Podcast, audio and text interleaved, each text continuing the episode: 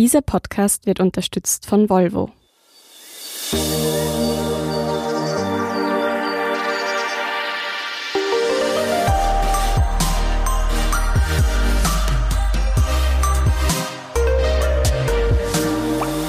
Willkommen bei Besser Leben, der Standard-Podcast zum Glücklichwerden. Ich bin Selina Thaler. Ich bin Martin Schauhuber. Und wir wollen besser leben. Und so geht es wohl auch vielen anderen Menschen. Deswegen schauen wir uns jetzt jede Woche irgendein Thema an, von dem wir uns erhoffen, dass unser Leben eben ein kleines bisschen besser macht. Wir schauen uns an, was die Wissenschaft dazu sagt, was Experten dazu sagen und vor allem testen wir Sachen selber, meistens eine Woche lang. Und dann schauen wir, hat es uns jetzt wirklich was gebracht, was kann man daraus lernen, was kann man vor allem weitergeben. Und wichtig ist, es geht dabei nicht um radikale Selbstoptimierung, sondern zufriedener im Leben zu sein. Genau, es geht jetzt nicht darum, in den acht Stunden Arbeitszeit möglichst effektiv und produktiv zu sein und das Ganze dann noch beim Abendessen weiterzumachen und dann möglichst super toll Sport zu treiben. Kann was bringen, aber besser Leben geht ein bisschen über das hinaus, denken wir. Und um da ein bisschen einen Grundstein aufzubauen, haben wir heute eine Glückstrainerin eingeladen. Heidemarie Smolker ist studierte Psychologin und hat sich auf positive Psychologie und Glücksforschung spezialisiert. Und als solche bietet sie zum Beispiel Coachings für Unternehmen, aber auch für Einzelpersonen an. Frau Smolker, was ist denn eigentlich Glück? Ja, das ist in Wirklichkeit die schwierigste Frage, die man mir stellen kann. so absurd das klingt, weil es mein Spezialgebiet ist. Aber bei dieser Antwort muss ich gleich ein bisschen ausholen, ja, weil, weil das Glück, so wie ich das definiere, sage ich, dass es eine Zusammensetzung ist aus Zufriedenheit und Glücksmomenten. Und das wird sehr oft in der Psychologie so unterschieden. Äh, das eine ist das kognitive Glück, also das Glück, das über mein Denken zustande kommt, die Zufriedenheit, äh, die sich so auf die unterschiedlichsten Lebensbereiche bezieht. Ja, so zum Beispiel Zufriedenheit mit meiner Arbeit oder mit meiner Beziehung oder mit meiner Familie oder mit meiner Wohnsituation oder mit mir selbst. Ja, so das sind die großen Lebensthemen. Und das ist sozusagen das Sockel des Glücks. Wenn diese Zufriedenheit mal gegeben ist, ist das eine sehr gute Basis. Und dann so wie das Sahnehäubchen, das sind dann die Glücksmomente. Und Glücksmomente, so wie ich das definiere, das ist das Glück der Gegenwart. Also das ist immer das, was im Jetzt stattfindet. Ja, wenn ich einen schönen Sonnenuntergang sehe oder wenn ich ein nettes Gespräch habe oder wenn ich ein Stückchen Schokolade esse oder wenn ich in einen See hineinköpfel. Also immer dieses Zauberwort jetzt ist da mit dabei. Und das ist eben dann nicht mehr das Denken, sondern das ist dann das Fühlen. Das ist dann das sinnliche Wahrnehmen über all meine Sinne. Und das Glück setzt sich aus diesen beiden Komponenten zusammen. Zufriedenheit und Glücksmomente. Und was mir dazu auch noch einfällt, was ja auch noch sehr interessant ist, dass es in der deutschen Sprache ja zusätzlich noch ein bisschen eine Sprachverwirrung gibt, nämlich diese Bedeutung Glück haben und glücklich sein. Ja, das sind ja zwei ganz unterschiedliche Kategorien und jede andere Sprache hat dafür zwei Begriffe. Wie zum Beispiel im Englischen wäre es Luck und Happiness. Und das macht dieses Wort Glück nochmal riesiger im Deutschen und nochmal ein bisschen unfassbarer wenn ich jetzt diese Glücksmomente habe, die dann diese zweite Stufe sind, wovon hängt es denn ab, dass der Körper das als sowas wahrnimmt? Was passiert da in mir? Das Wichtige ist mal, dass wirklich eben der Körper dran ist und nicht das Hirn, dass ich sozusagen weg bin vom Denken, sondern im sinnlichen Wahrnehmen, ja, im Spüren. Komponenten, die da sehr viel mitspielen, das ist zum Beispiel jetzt von den Botenstoffen her das Dopamin und in einer Hochleistung auch die Endorphine oder das Oxytocin, also im Zusammenkommen mit anderen Menschen. Und die Grundvoraussetzung, wenn ich jetzt sage, ich möchte mein Glück steigern, im Sinne von, ich möchte die Häufigkeit von Glücksmomenten vermehren, funktioniert so, dass ich eben bemüht bin, mit meiner Aufmerksamkeit öfter im Hier zu sein. Weil wir sind im Alltag sehr, sehr, sehr, sehr oft, leider, immer in unseren Gedanken und immer irgendwo gedanklich. Ja. Sehr oft sind es so innere To-Do-Listen. Das sollte ich noch machen, das ist noch wichtig und das darf ich nicht vergessen. Und vor lauter Denken ja, oder Grübeln oder vielleicht im schlimmsten Fall Sorgen machen, verpassen wir dann dieses Glück, diese Art von Glück, die im Jetzt stattfindet. Und dieses Glück kann nur stattfinden, wenn meine Aufmerksamkeit hier ist. Und da kann man jetzt ein ganz ein banales Alltagsbeispiel sich hernehmen, wenn ich zum Beispiel im Wald spazieren gehe. Ich könnte im Wald spazieren gehen und über irgendwas nachdenken und grübel, grübel, grübel. Oder ich gehe im Wald spazieren und bin mit all meinen Sinnen im Wald. Das heißt, ich habe meine Ohren wach, ich habe meine Augen richtig im Sehen, ich rieche die Luft, ja, ich bin mit all meinen Sinnen da, ich spüre den Wind, ich äh, sehe die Farne und ich höre das Vogelgezwitscher. Das heißt, das liegt ganz an mir, dass ich durch meine Aufmerksamkeit, durch mein Präsentsein, durch das Gegenwärtigsein den Landeplatz für Glück schaffe. Und ich kann mir zwei Menschen vorstellen, die im Wald gehen. Der eine denkt nach und grübelt, grübelt, grübelt. Und der andere ist einfach hier und lasst mal die Gedanken Gedanken sein. Und natürlich nur der zweite Mensch, ja, in diesem Beispiel, wird Glück erfahren bei diesem Waldspaziergang. Wenn Sie schon dieses Beispiel bringen, kann denn jeder gleich glücklich sein oder gibt es da Unterschiede? Da gibt es schon sehr wohl Unterschiede. Ja. Aus der Zwillingsforschung weiß man das. Das ist sehr interessant, finde ich, dass man eben erforscht hat, wie viel der Persönlichkeitsstruktur ist eigentlich angeboren und wie viel äh, macht dann die Umwelt aus oder macht auch dann das eigene Verhalten aus und die eigenen Denkweisen, die ja auch veränderbar sind. Und da kommt als Ergebnis heraus, dass ungefähr ein Drittel der Persönlichkeitsstruktur angeboren ist ist, finde ich, gar nicht so viel. Ja, das heißt, zwei Drittel ist noch Spielraum, mhm. äh, wo, wo man noch Einfluss nehmen kann drauf. Gibt es prinzipiell so Tendenzen, welche Menschen glücklicher sind? Also Mann, Frau, Leute, die in der Stadt wohnen, am Land wohnen, gibt es irgendwelche Tendenzen? Da gibt es sehr, sehr, sehr viele Studien dazu, wer glücklicher ist. Zum Beispiel sind im Durchschnitt gesehen, es ist ja immer der Durchschnitt dann, sind verheiratete Menschen glücklicher als nicht mhm. Verheiratete. Ja. Was aber ja lange, lange, lange nicht heißt, dass jeder Verheiratete glücklich ist oder jeder Single nicht glücklich ist, äh, logischerweise. Aber es ist ja in diesen Forschungen immer der Durchschnitt. Ja. Interessanterweise ist auch in Bezug auf das Glück, wenn man das in Bezug auf das Alter betrachtet, dass es so im mittleren Alter eigentlich die Glückskurve tendenziell ein bisschen hinuntergeht. Ja. Das heißt, dann im höheren Alter geht die Kurve meistens, ja, so wieder im Durchschnitt gesehen, wieder ein bisschen hinauf, dass da so eine Grundzufriedenheit wächst, wo auch im Optimalfall so Weisheitsfaktoren dann zum Tragen kommen. Und in dieser mittleren Altersstufe nimmt man an, dass es aus einer Überforderung heraus ein bisschen gedämpft ist, das Glück, ja, weil viele Baustellen sozusagen zugleich sind mit Karriere machen und Familie gründen und das Leben irgendwie auf die Reihe zu bekommen. Also für uns wird es bald bergab gehen. Nein, Sie beschäftigen sich ja gerade mit dem Glück, deswegen wird es steil bergauf gehen. Wie kann man denn das Glück beeinflussen? Ja, das geht auf sehr vielen Wegen. Glücklicherweise kann man sich wirklich von vielen Seiten heran anschleichen an das Glück. Wenn wir nochmal zurückgehen auf dieses Thema Zufriedenheit, erinnern wir uns, das ist ja dieses Glück, das übers Denken zustande kommt. Das heißt, ich kann hier beim Denken ansetzen. Das wäre zum Beispiel ein ganz ein großes Thema, das da einen riesen Einfluss hat. Das sind Vergleiche. Ja, Vergleiche, die wirken sehr stark auf unsere Zufriedenheit. Und das Interessante ist eben, dass diese Vergleiche sehr oft unbewusst ablaufen. Das ist ein bisschen das Gemeine dran, dass wir das oft gar nicht wirklich merken, dass wir vergleichen ist aber evolutionstheoretisch etwas ganz Altes. Ja, so auch die Primaten vergleichen sich permanent innerhalb der Gruppe. Wer ist oben, wer ist unten in der Hierarchie? Ja, wer ist der Chef? Das wird auch immer wieder aufs Neue korrigiert. Ja, diese Hierarchie. Und das ist so ein bisschen in uns drinnen, diese Idee von, wer ist besser? Ja, wer ist oben, wer ist unten? Und das kann rein theoretisch ein bisschen eine Glücksfalle sein, wenn ich mich immer vergleiche nur mit jemandem, der besser ist und toller ist. Ja. Also wir haben jetzt prinzipiell die Möglichkeit, uns hinauf zu vergleichen oder auch hinunter. Und beides hat Vor- und Nachteile. Wenn ich mich hinauf vergleiche mit jemandem, der besser ist, kann es auch den großen Vorteil haben, dass es mich motiviert, dass ich mir denke, ja, das ist super, das will ich auch erreichen, das schaffe ich auch. Es ist wirklich wie ein Motor für mich kann aber auch den Nachteil haben, dass ich da im Neid lande, dass ich in einer Unzufriedenheit lande, dass ich das vielleicht auch nie erreiche oder kaum, dass ich es erreicht habe, dass ich schon wieder das nächste will. Ja, dass das so eine Tretmühle des Glücks nennt man das dann auch. Und beim Hinuntervergleichen, ja, wenn ich mich mit jemandem vergleiche, der in welchem Bereich auch immer unter mir ist, hat es den Vorteil, dass es mich zufriedener machen kann, kann aber auch den Nachteil haben, dass ich gar nicht mehr motiviert bin, ja, dass mein Antrieb da sehr nachlässt. Da fällt mir jetzt spontan Social Media ein, wo man sich ja eigentlich mehr mit den Highlights von ja. anderen Menschen vergleicht genau. als mit echten Leben. Macht es mich glücklicher, wenn ich jetzt rausgehe und Instagram lösche?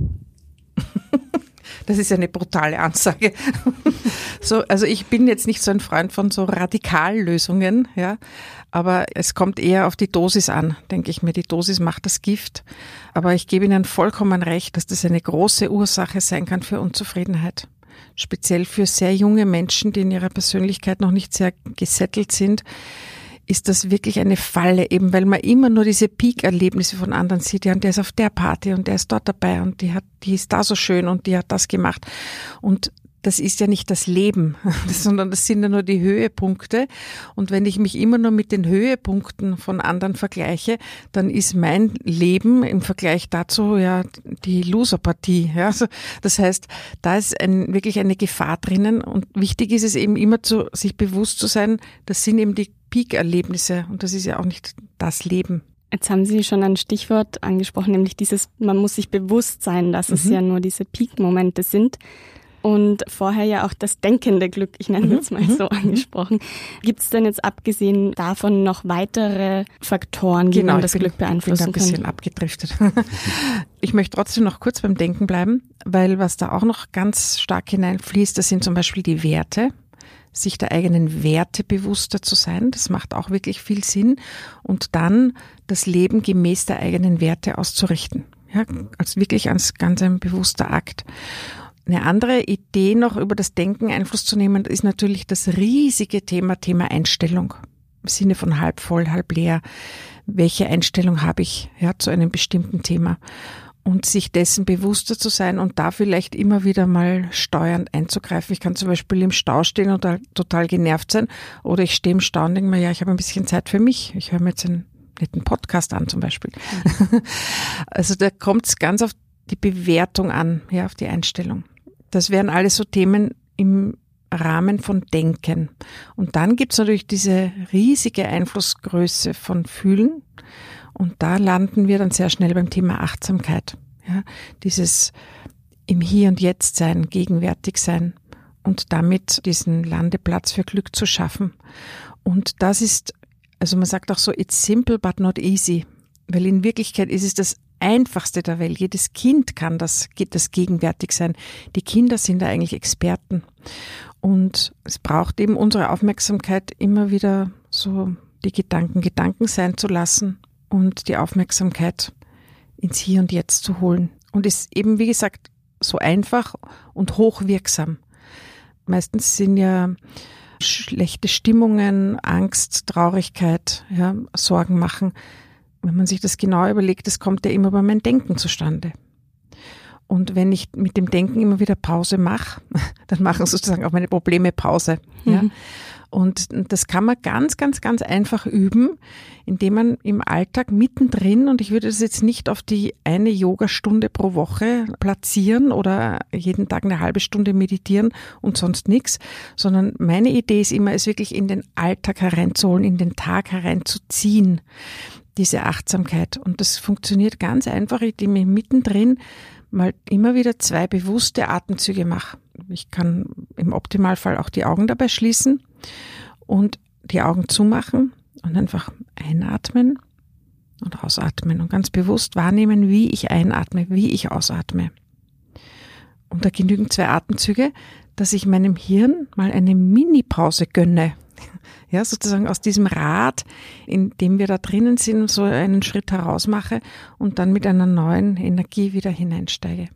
Gibt es zwischen diesen zwei Glücksformen, gibt es da Rückkopplungseffekte? Also wenn ich jetzt es schaffe, mehr dieser Glücksmomente zu haben, bin ich dann auch im Kopf zufriedener?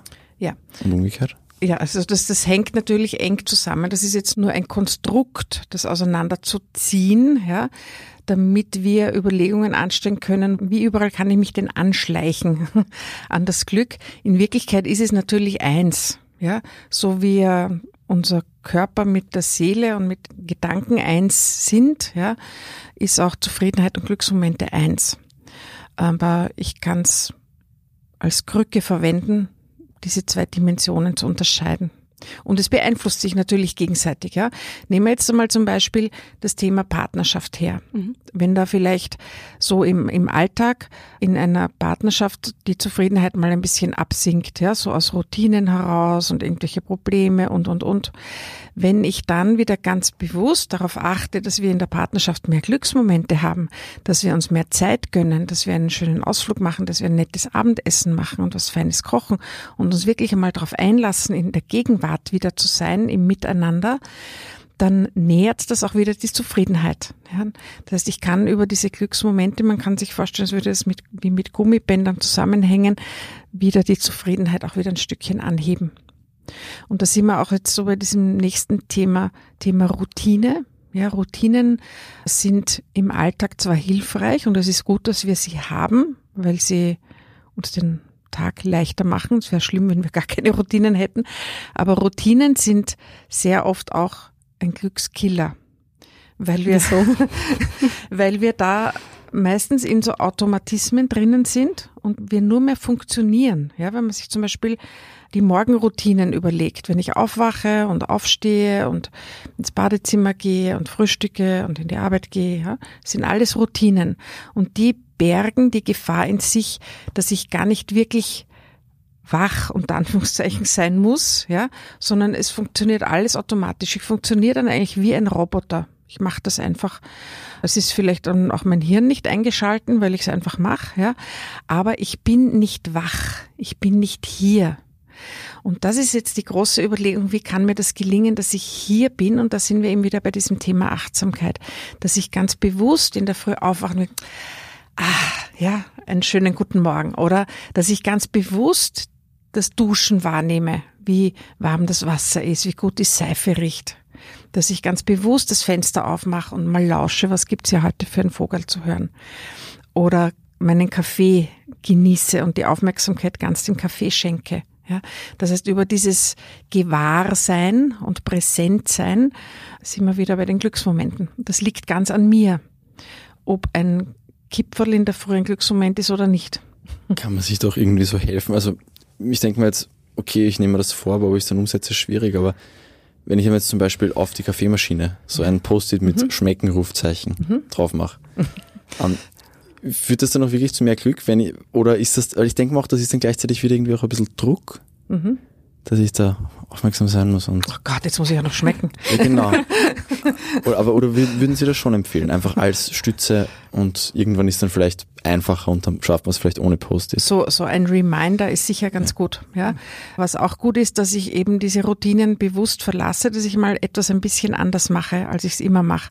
Dass ich zum Beispiel beim Frühstückstisch mich mal an einen anderen Platz setze ja, auf einen anderen, anderen Platz frühstücke, habe ich eine neue Perspektive und bin automatisch ein bisschen wacher.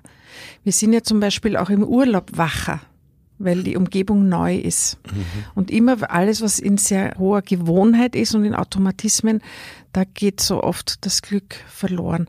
Aber Sie haben ein interessantes Wort gesagt, nämlich Druck. Ja, das gibt es auch wirklich, dieses Wort Glücksdruck. Es kommen manchmal wirklich ins Einzelcoaching Menschen zu mir, die sagen, ich habe so einen Glücksdruck. Und ich bin immer ganz erstaunt, dass es dieses Wort überhaupt gibt. Ja. Und wenn man dann näher hinsieht, was, was, was heißt das? Dann ist es so, dass Menschen glauben, es liegt an mir, glücklich zu sein. Und wenn ich nicht glücklich bin, dann habe ich versagt. Und das ist eine große Gefahr und eine große Falle. Und mir ist es, obwohl ich mein Training Glückstraining nenne, sage ich trotzdem, es ist ganz wichtig, dass es auch Zeiten geben darf, wo ich nicht glücklich bin. Es ist keineswegs das Ziel des Glückstrainings, immer glücklich zu sein. Es ist einfach absurd. Das geht nicht.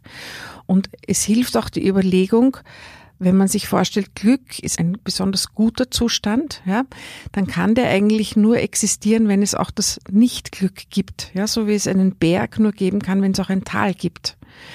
Und das hilft auch ein bisschen, diese Zeiten, wo es mir mal nicht so gut geht, ein Stückchen besser anzunehmen und sie auch als Basis zu sehen, das Tal als Voraussetzung zu sehen für den Berg. Und muss das immer in diesem Gleichgewicht sein von Tal und Berg oder wie ist da ein gutes Verhältnis zwischen Glücklichsein und nicht so gut drauf sein? Mhm.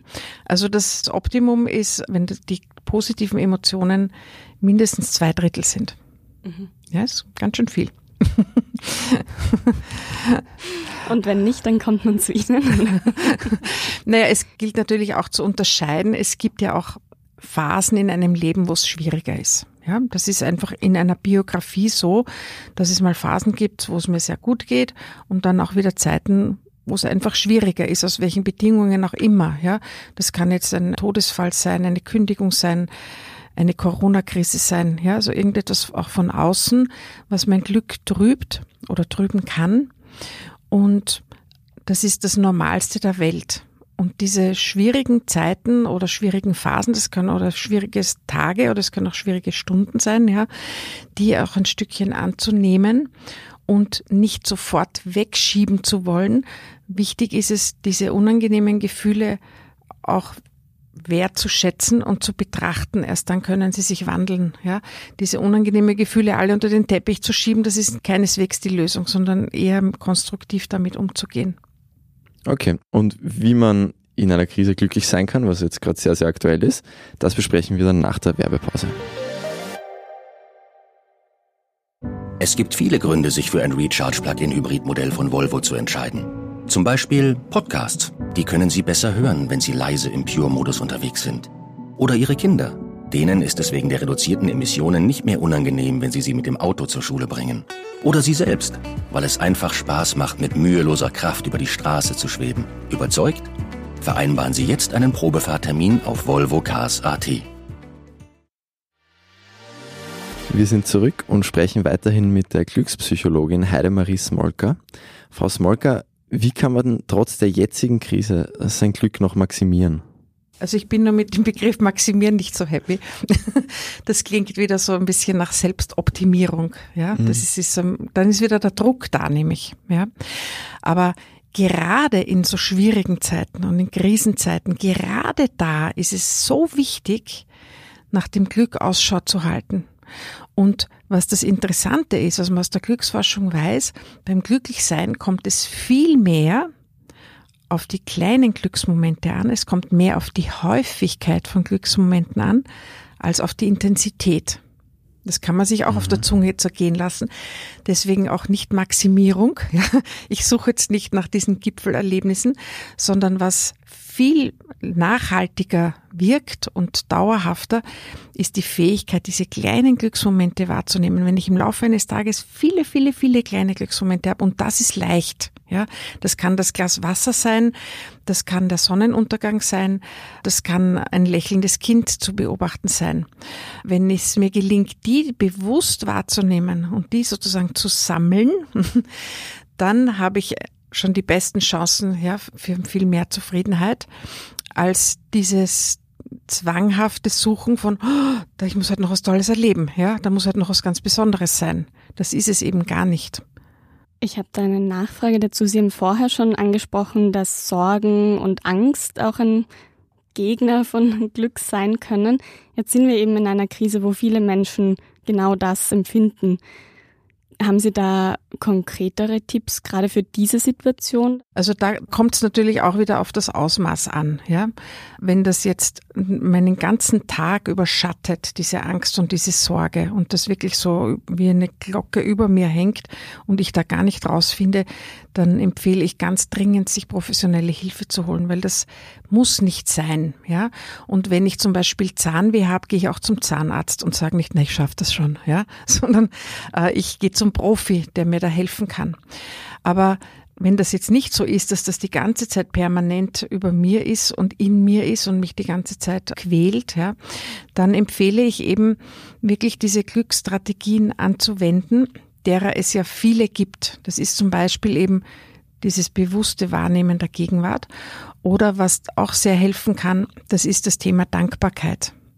Und das klingt jetzt für manche absurd. In einer zynisch, oder? ja, genau. In einer Zeit, wo es gerade schwierig ist, ja, wo vielleicht ein Mensch arbeitslos ist oder überfordert ist, weil Homeoffice und Homeschooling und alles so zusammenkommt.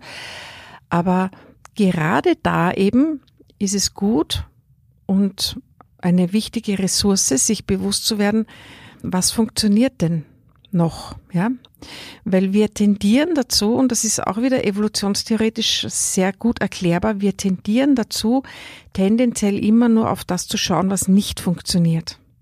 Und die ganze Aufmerksamkeit dorthin zu richten. Und dann ist es kein Wunder, wenn die Angst blüht und die Sorgen sich aufbäumen. Aber dass ich ganz bewusst meinen Blick mal drehe auf das, was funktioniert. Und allein, dass wir zum Beispiel in Österreich leben, ja, dafür kann man schon unglaublich dankbar sein. Mhm, das stimmt. Dass wir hier das Wasser trinken können, dass wir hier eine gute Luft haben, dass es die Musik von Mozart gibt, dass ich eine Katze habe, die ich streicheln kann, dass ich was zum Anziehen habe, dass ich gesund bin. Ja, also was eben dann subjektiv mir alles einfällt, mal zu schauen, was alles funktioniert. Und ich bin da immer sehr erstaunt, wenn ich das zum Beispiel in Seminaren mache, so eine Übung da kommen, dann kommt die, bin dankbar, dass ich eine Familie habe und ich bin dankbar, dass meine Kinder gesund sind, ich bin dankbar, dass ich eine Arbeit habe und kommen dann zehn Sachen plötzlich ist es aus. Und dann fällt niemandem mehr was ein. Und sage ich, ja, aber jetzt wird's genau spannend. Ja, jetzt geht's los.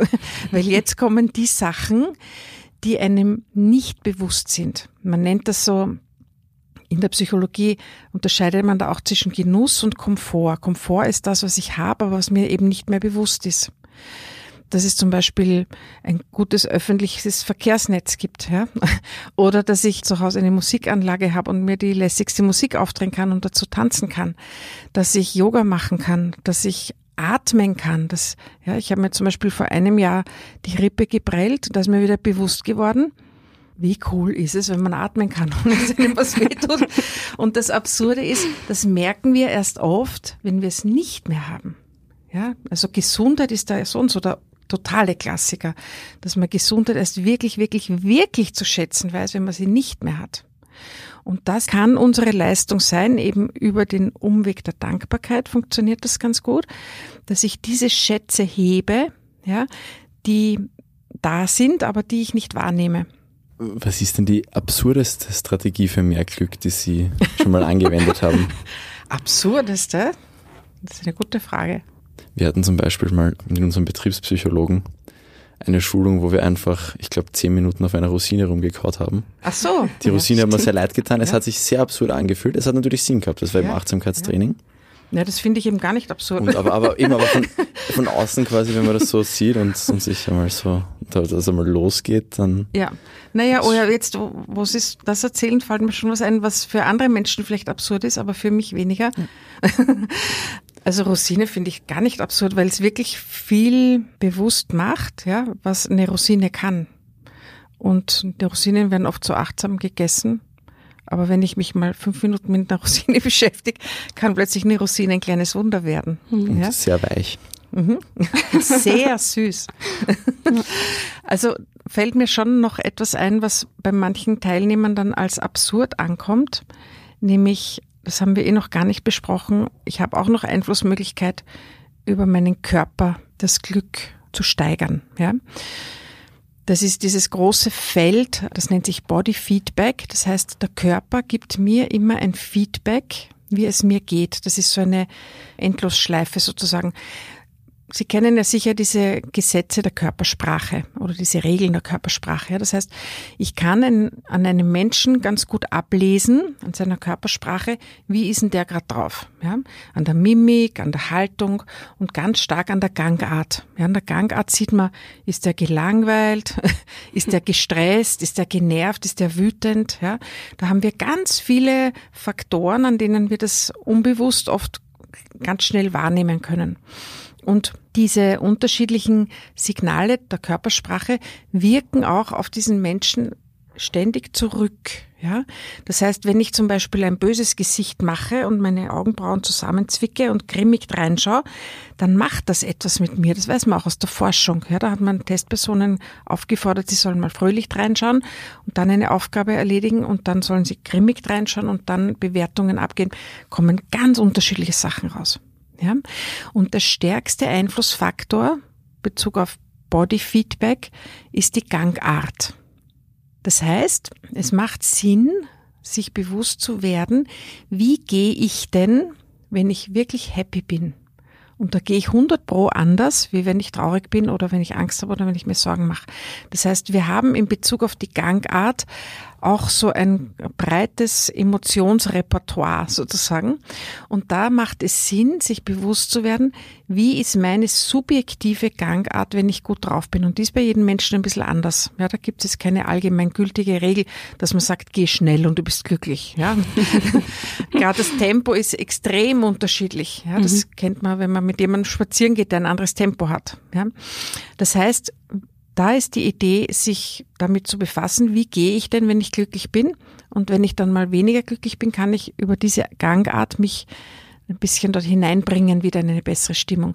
Und da ist es zum Beispiel lustig, Kinder zu beobachten. Kleine Kinder, die gehen ja nicht unter Anführungszeichen normal, wobei die große Frage ist, was ist normal, mhm. sondern die hüpfen und hopsen und springen, ja.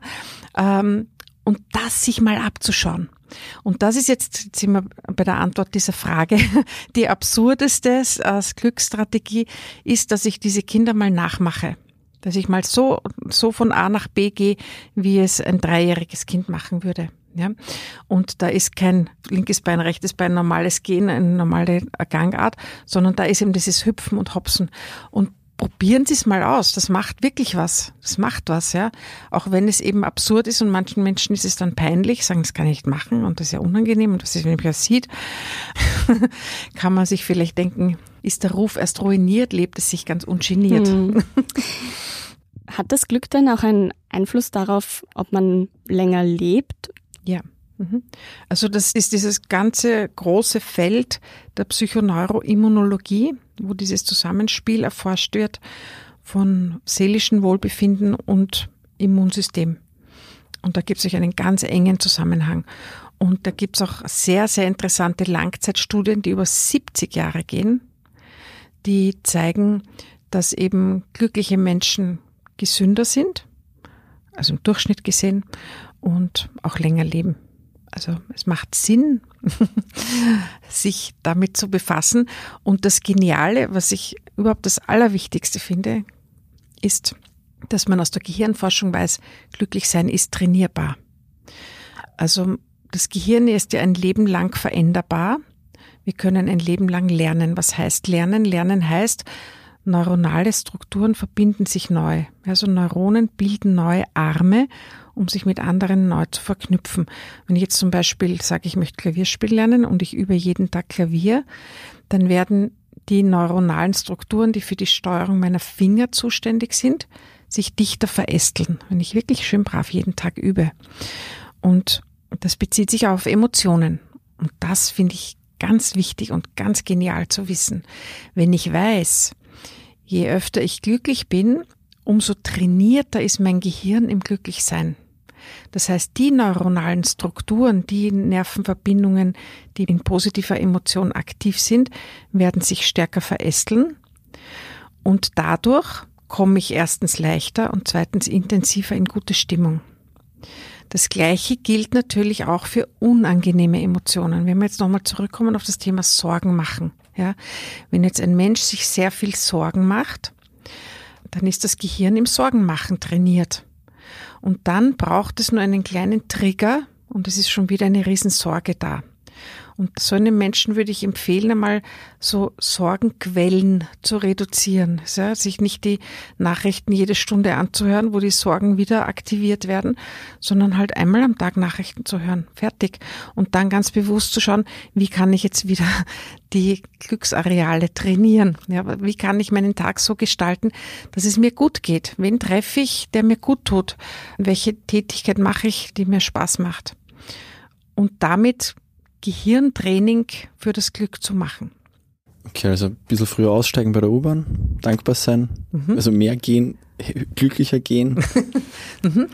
Im Jetzt sein. Im Jetzt genau, sein, bewusst wahrnehmen. Mhm. Weniger vergleichen. Mhm. Und dann lebt man besser und länger. Und glücklicher. Und es wird dann auch einfacher, noch glücklicher zu sein irgendwann. Mhm. genau. Jetzt wissen wir, wie das Glück funktioniert und was das eigentlich ist. Nächste Woche wollen wir da ein bisschen tiefer gehen und etwas ganz Simples und Einfaches ausprobieren, nämlich das Atmen. Genau, das macht jeder von uns natürlich, aber es kann auch fast jeder von uns noch besser machen. Und um das jetzt einmal zu üben, würde ich vorschlagen, wir zwei testen jetzt in der nächsten Woche jeden Tag einfach 10, 15 Minuten nur durch die Nase zu atmen und zwar jeweils 5,5 Sekunden ein und 5,5 Sekunden aus. Ganz, ganz viele Leute sagen, das ist der perfekte Atem und ich würde sagen, wir testen das jetzt einmal und schauen dann nächste Woche, ob es wirklich so ist. Ja, also ich bin schon gespannt auf unser kleines Experiment. Das war auf jeden Fall die erste Folge von Besser Leben, der Standard-Podcast zum Glücklichwerden. Und wenn ihr auch die weiteren Folgen hören wollt, dann abonniert uns doch bei Apple Podcasts oder Spotify und gebt uns gerne eine 5-Sterne-Bewertung, wenn es euch gefallen hat. Genau, weil das macht unser Leben ein kleines bisschen besser und darum geht es ja auch ein bisschen. genau. Baba und bis nächste Woche. Tschüss.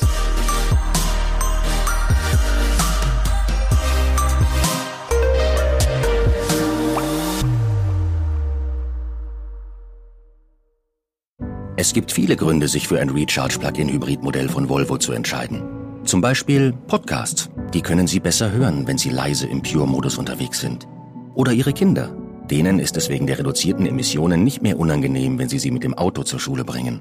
Oder Sie selbst, weil es einfach Spaß macht, mit müheloser Kraft über die Straße zu schweben. Überzeugt? Vereinbaren Sie jetzt einen Probefahrtermin auf Volvo Cars AT.